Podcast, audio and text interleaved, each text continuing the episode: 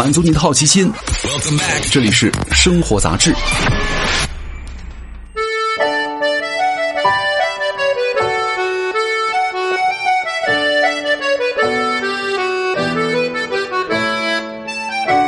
嗨，各位好，欢迎来到生活杂志，我是奥巴庆。今天来跟各位聊一聊那个雪糕的话题哈。不会融化的雪糕，我们还能放心吃吗？这个钟薛高啊，最近热度有点多啊，我也看了很多那个相关的视频。我觉得他那个什么创始人啊，出来这个嘚吧嘚嘚吧嘚，然后呢，就就一派一派的这些消息出现，我对这个牌子真的有点反感了。我好像吃过一次，也没有那么玄乎，对吧？凭什么卖那么贵啊？就是起因呢，就是一个网友啊，发现那个钟薛高。海盐椰椰哈，在室温三十一度之下放了一个小时以后呢，扒拉这个雪糕棍儿啊，雪糕还是固若金汤的样子，好像是化了，但又好是没化。二零一七年呢，这个《时代周刊》也记录了一件类似的新闻，这个标题就是叫做“这个不会融化的冰激凌三明治真的把人吓坏了”。说是一个澳大利亚的老太太在当地超市呢买了一个冰激凌，她的孙子呢把吃剩下的冰激凌丢在了水泥地上。各位想想，你在夏天水泥地，它的温度要明显高于咱们的体感温度啊，对吧？结果什么四天过去了，大约二十七度的天气当中呢，冰激凌居然没有融化，啊！困扰全世界网友很多年的不化的冰激凌真的很恐怖吗？同样是冰激凌，为什么有的产品就不易融化，甚至不怕高温呢？在这个冷冻饮品领域，哈，冰激凌对于室温的耐受程度有一个专业的名词啊，叫做抗溶性。不同的冰激凌的这项技能呢，天赋啊有好有坏。在二零一三年的一个叫《冰激凌书》当中啊，有这样一个冰激凌的融化实验：二十二度的室温之下呢，两块冰激凌置于铁网上，融化的部分呢，可透过铁丝网，然后呢滴落下方。结果呢？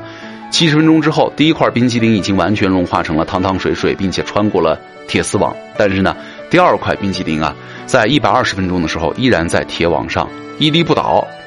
那第二块冰淇淋没有化，啊，并不是没有化，而是没有化成一滩水，而且呢，融化的速度远比第一块要慢。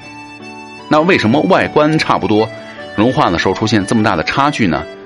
这个冰淇淋的融化率的差异呢，更多的是由我们肉眼难以辨别的微观结构的不同导致的啊。各位，如果把一只冰激凌啊作为一个房子，那它就是由冰晶、脂肪球和糖、蛋白质以及空气这些原材料搭建出来的啊。它有一个用显微镜下的冰淇淋的一个剖面哈，这个脂肪球啊和脂肪团促成的网状结构呢。聚集在了一个很大的气泡里，气泡周围，然后呢，这个脂肪球和脂肪球之间呢相互桥接，形成了一个稳定的三堆结构。就是在那个微观结构当中呢，脂肪是扮演着非常重要的角色，它就类似于房屋的钢筋水泥结构，能够让雪糕支棱起来，不容易垮塌。啊，所以说一个冰淇淋当中呢，脂肪的含量不一样，冰淇淋的内部构造的稳定性也就不一样。融化的速度啊和保持形状的能力也就不一样。一个发表在《乳品科学杂志》的论文呢，对比了乳汁含量百分之零点一、百分之三、百分之七和百分之十的四款配方冰激凌的融化速度，结果发现，还有较高乳汁的冰淇淋融化速度往往更慢。在这个室温二十五度的条件之下呢，百分之十的乳汁含量的冰激凌的融化速度需所需要的时间呢，比那些百分之七的乳汁含量的冰激凌长了二十七点八二分钟。那单从这个角度来说呢，配料表当中高脂肪乳品的成分啊，你比如说什么稀奶油啊、黄油，排名靠前的冰激凌呢，的确会比那种水多的是吧，排在第一位的融化速度要更慢。其实呢，不仅仅是添加量了，脂肪的来源不同，融化的速度也是不一样的。比如说，起酥油要大于氢化椰子油，大于黄油，大于无水奶油，大于椰子油，再大于棕榈。棕榈油啊，就当你买到一支雪糕啊，如果配料一栏写着氢化椰子油之类的植物奶油，那这款雪糕大概率不会融化的非常快。但是呢，也提醒你，这样的廉价的油脂它是有一定的健康风险的啊。而那个黄油啊和无水的奶油呢，在配料表当中排名靠前的雪糕或者冰激凌呢，也不太容易融化。你可以握在手里，慢慢的去舔啊。总而言之，这个雪糕冰淇淋的配方不一样，固形物的含量不同，即便是微小的差异，也会影响到融化的速度。哈，就有人说啊，冰激凌里的空气啊，为什么很关键呢？在这个冰激凌的内部啊，充斥着一个像气球似的内气泡。它分布在脂肪球啊、冰晶和其他的液体介质当中。那这些气泡呢，也是维持冰激凌结构的一个重要因素了。这个冰激凌的气泡有多少？有一个专业的名词叫做膨胀率。也就是说，在制作这个冰激凌的过程当中呢，通过打入空气后，使用冰激凌的体积增大的百分率啊。举个例子，膨胀率很高的冰激凌呢，很可能让你一口吃下去有三分之一它都是空气，你感觉软绵绵的、啪啪的，对吧？那为什么要加这么多空气呢？加空气就是天然的隔温材料啊。在不同的介质下，传导热的速率不一样。一般情况之下呢，气相比于液固要差一些。所以说，冰淇淋当中有很多气泡的时候呢，就能够减缓热量的传递速率，因此呢，融化的速度它就变慢了。